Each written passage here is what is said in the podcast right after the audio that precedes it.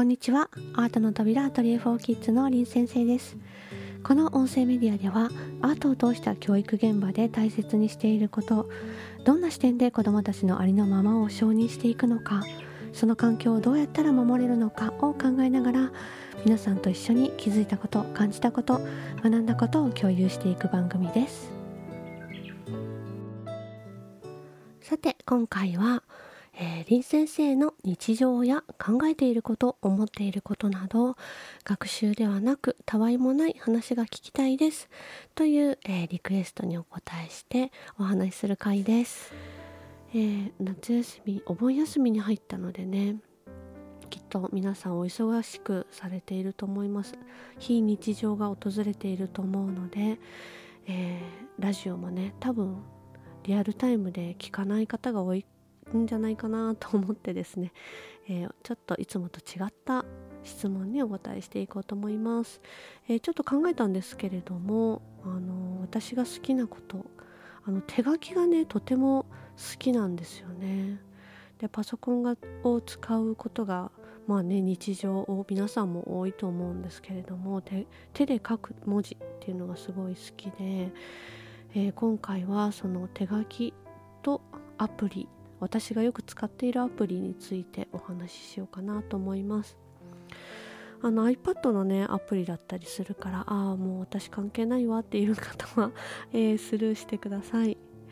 えちなみにねあの花丸学習会に通ってる会員の方はね毎月あの花丸だより受け取られると思うんですけれども機関誌ね。あの花丸だよりって書いてあるあのタイトルの文字は私が書いたあの輪文字です。さて、えー、皆さん、えーと、手帳ってどんなものを使ってますか？あのずっとね長年ね手書きの手帳がいいって思っていたのであの紙のものを使ってたんですけれどもあの iPad を使うようになってからあの書き込むペンのを使うようになってからあの手帳アプリも手書きのものを発見したんですね。でそれあの名前はねプランナーっていうんですけれどもそれをね2000調べてみたら2021年の2月から使っているのでも2年以上使ってますよねあの結構これでいいって感じであの日々それを使っているんですねそのアプリを。で何が気に入ったかというともちろんその手書きで残せるっていうこととあの写真をね配置できるんですよね。あのデータに入っている写真から例えばあのアトリエ・フォー・キッズの日曜日のクラスのあのタイトル内容が決まったらそのアイコンをねアイコンというかそのお知らせのデータをそのままその日程のところに置けたりとかなんか考えてることとかちょっとしたメモ的な写真をそこに置いておいたりとかできるのであの使い方を変えたら本当に何て言うんだろう。写真を貼っていける日記帳みたいな感じに使えるんですよね。で私は基本的にはあの仕事のスケジュール管理してるのであの月マンスリーで使ってるんですけれどもそれはのウィークでも確か確かというか使えますしデイでも使え使えるんじゃないかな。ちょっと見てみますね。あうん1日でも使えるから1日のところをタップするとあの時間軸でそこであの1日のスケジュールの中としても使えるからあのすごくね使い勝手がいいですね。あの書き込むのが好きな方とかあの写真とかビジュアルで理解したい方とかは多分すごくおすすめですね。あの1日のところを開いて思ったんですけれども ToDoリストとかそこで書いてあの消していくとかもできますしあの私は1日のこのページで使うのを使ったことがあるのは今思い出したんですけれども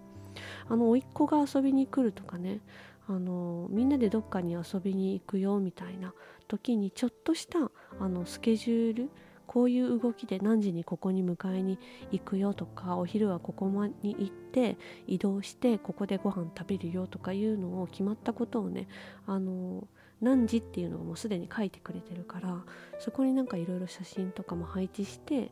あの1 1枚作ってそれをあの写真にしてね LINE に送ってあげたりみたいなことでそういえば使ったことがありましたからあのいろんな使い方が できるなと今改めて思ったんですけれどもあのマンスリーで使う時は本当にあのすごく今使い勝手いいです。なぜかというとあの紙の手帳だとあの書いたものは一旦消さ移動になった場合スケジュールがあの振り出しに戻ったみたいな時とかっていちいちね何かで消さなくちゃいけなかったじゃないですか。でもそれをあのデータ上なのでそれそこを囲ってねそのまんまその書いた文字を別のところにただただ写すだけがコピペみたいなことがですね簡単にあの自分の文字で書いたものが動かせちゃうからすごくね重宝してるんですね。多分もう2年以上使ってるからすごい気に入って使っています。いくつかなんかねスタンプ的なものもあってあの飛行機マークとか車マークとかねスタンプが可愛いのが入っていてそれをね例えば飛行機のチケット買った時にそのスタンプをポンって押して何時何分っていうのを書いたりですとかそういうふうにいろいろと使っています。でねもうメリットだけではないんですよね。でもねこれいつか多分改善されたりするのかなと思うんですけれどもあの互換性がないんですよね。あの iPad 専用でそれをねスマホでも見れるたりするじゃないですか他のアプリって。でもあのスマホで確認ができないんですよ。だからまあ最悪そこをスクショ取っておけば確認できたりしますけれどもよくあの私今手元に手帳がないので 後で確認して連絡しますっていうことが多いんですけどそれあの今手元に iPad がないのでっていうことなんですよね。あの普通の多分あの何て言うんですか iPhone とか、えー、スマホ上の、えー、カレンダーというものを使っている方とかはきっと簡単に、えー、できたりすると思うんですけれども。なので教養共有しなくてはいけない情報例えば、えー、小学校とか保育園のね授業がここであるんだみたいなことをスタッフにね共有する時はわざわざお知らせしてあのスタッフに打ち込んでもらったりとかね Google カレンダーとかにしているところがとても、えー、難点ですね。ということはあるんですがあのとっても気に入って私はあの使っているのであの結構あの育児日記的なこととか写真付きでね残したいとかいう時とかに便利じゃないかなとかいうふうに思ったりもします。えー、手帳アプリプランナーについて喋りました。あとね手書きアプリといえば他にあもうこれは有名な GoodnoGoodnotesでいいのかな？ Goodnoteを使っています。これも結構あのもうなくてはならないぐらいしょっちゅう使ってるんですけれどもあの使い方はえっ、とね先生方とかとあの小学校とか保育園とかのね授業の後で振り返り必ずするんですけどあの先生方がお話しされた内容とか振り返りでね皆さんにえっ、と発言してもらうのでえどなんていう先生が何を喋ったのかっていうのを必ずメモをするじゃないですか。それに対してまた私がお話ししたりするので。そのメモを Goodnoteでするようになってからすごくね何て言うんだろう。見返しが楽になりました。あの紙の頃って紙を紙に書いていたらあのそれをずっと持ち歩かなくてはいけなかったので管理がすごくあれだったんですけれどもあのそれを Goodnoteを使うようになってから例えば子どものことを発言された時にその子の様子とか写真もあるのでそれ付きで残したりとかあと先生のあの顔と名前をね一致させるためにあのもちろん写真と手書きがそ一緒に残せるのでそれも残せますしものすごくね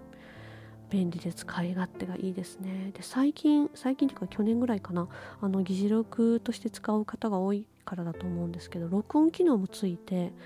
あのメモを取りながら録音ボタンを押すとですねその時その喋っている方の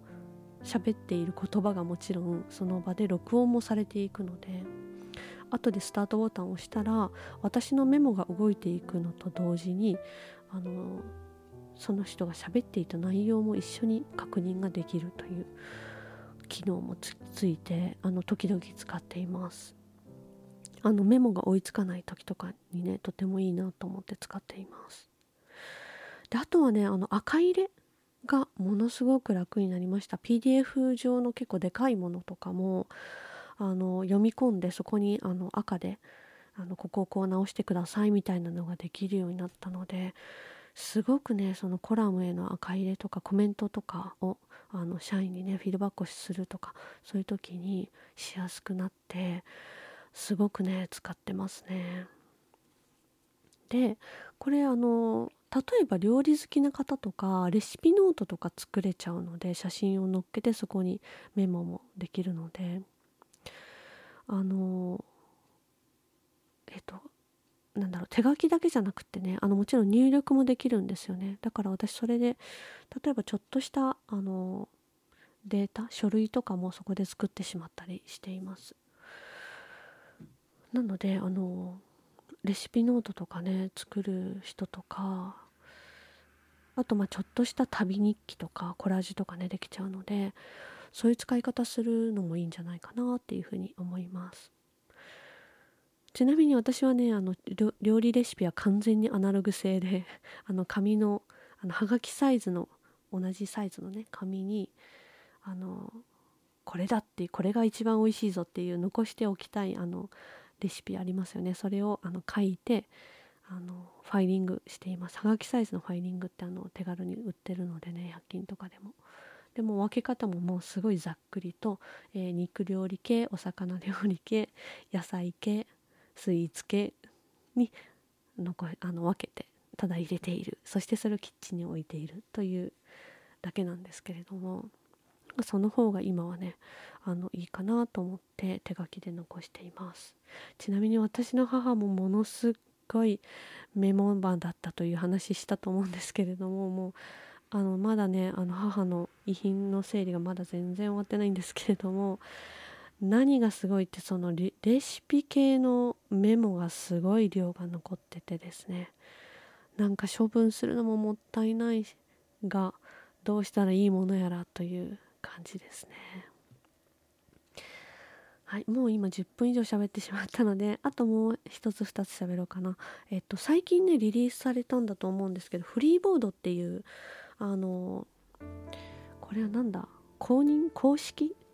あのオフィシャル？アップル純正か。あアップル純正のメモ帳とかと同じやつであのリリースされたやつフリーボードっていうのがこれがねあの写真をあのアップロードした時に写真の4隅があの角丸になって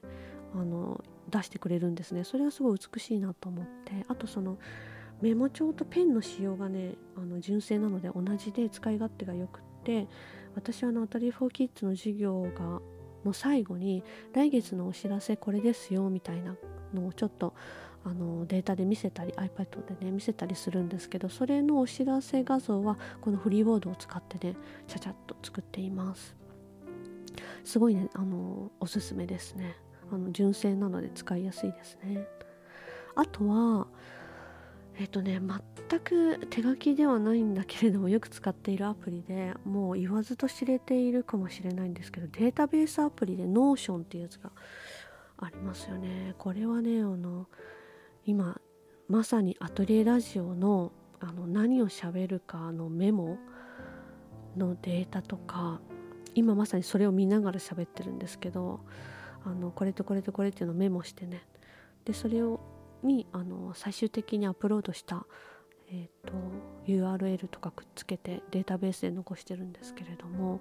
とかあと活動案って言って小学校とか保育園の先生方にね創作レシピのデータを共有するんですけれどもそれを作って残しておくのも Notion ですしあとはコラムのリストもそうですしあのコラムとかのネタ創作レシピのネタもあの形にしてないけれどもネタとしてメモとしてね残しているものも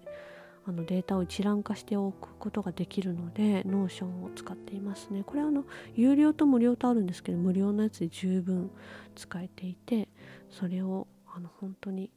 よく使っています。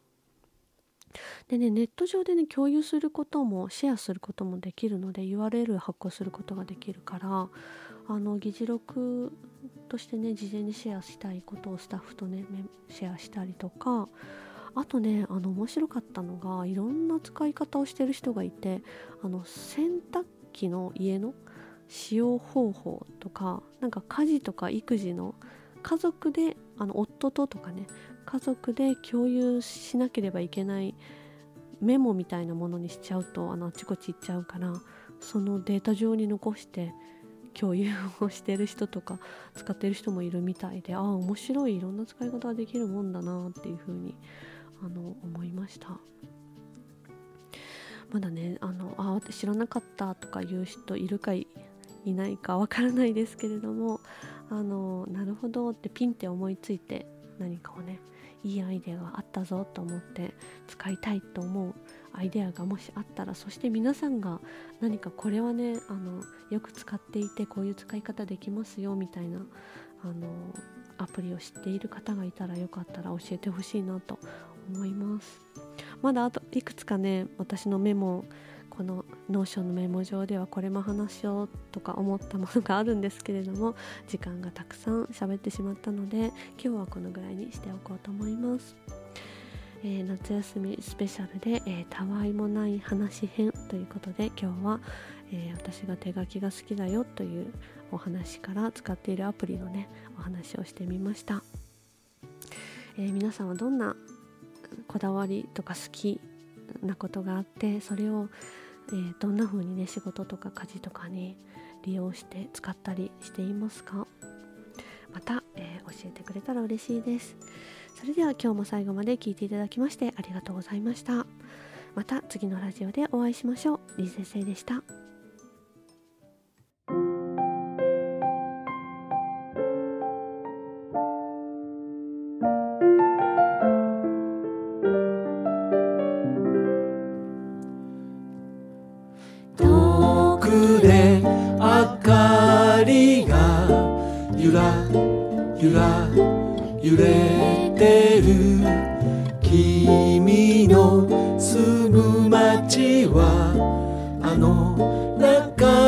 中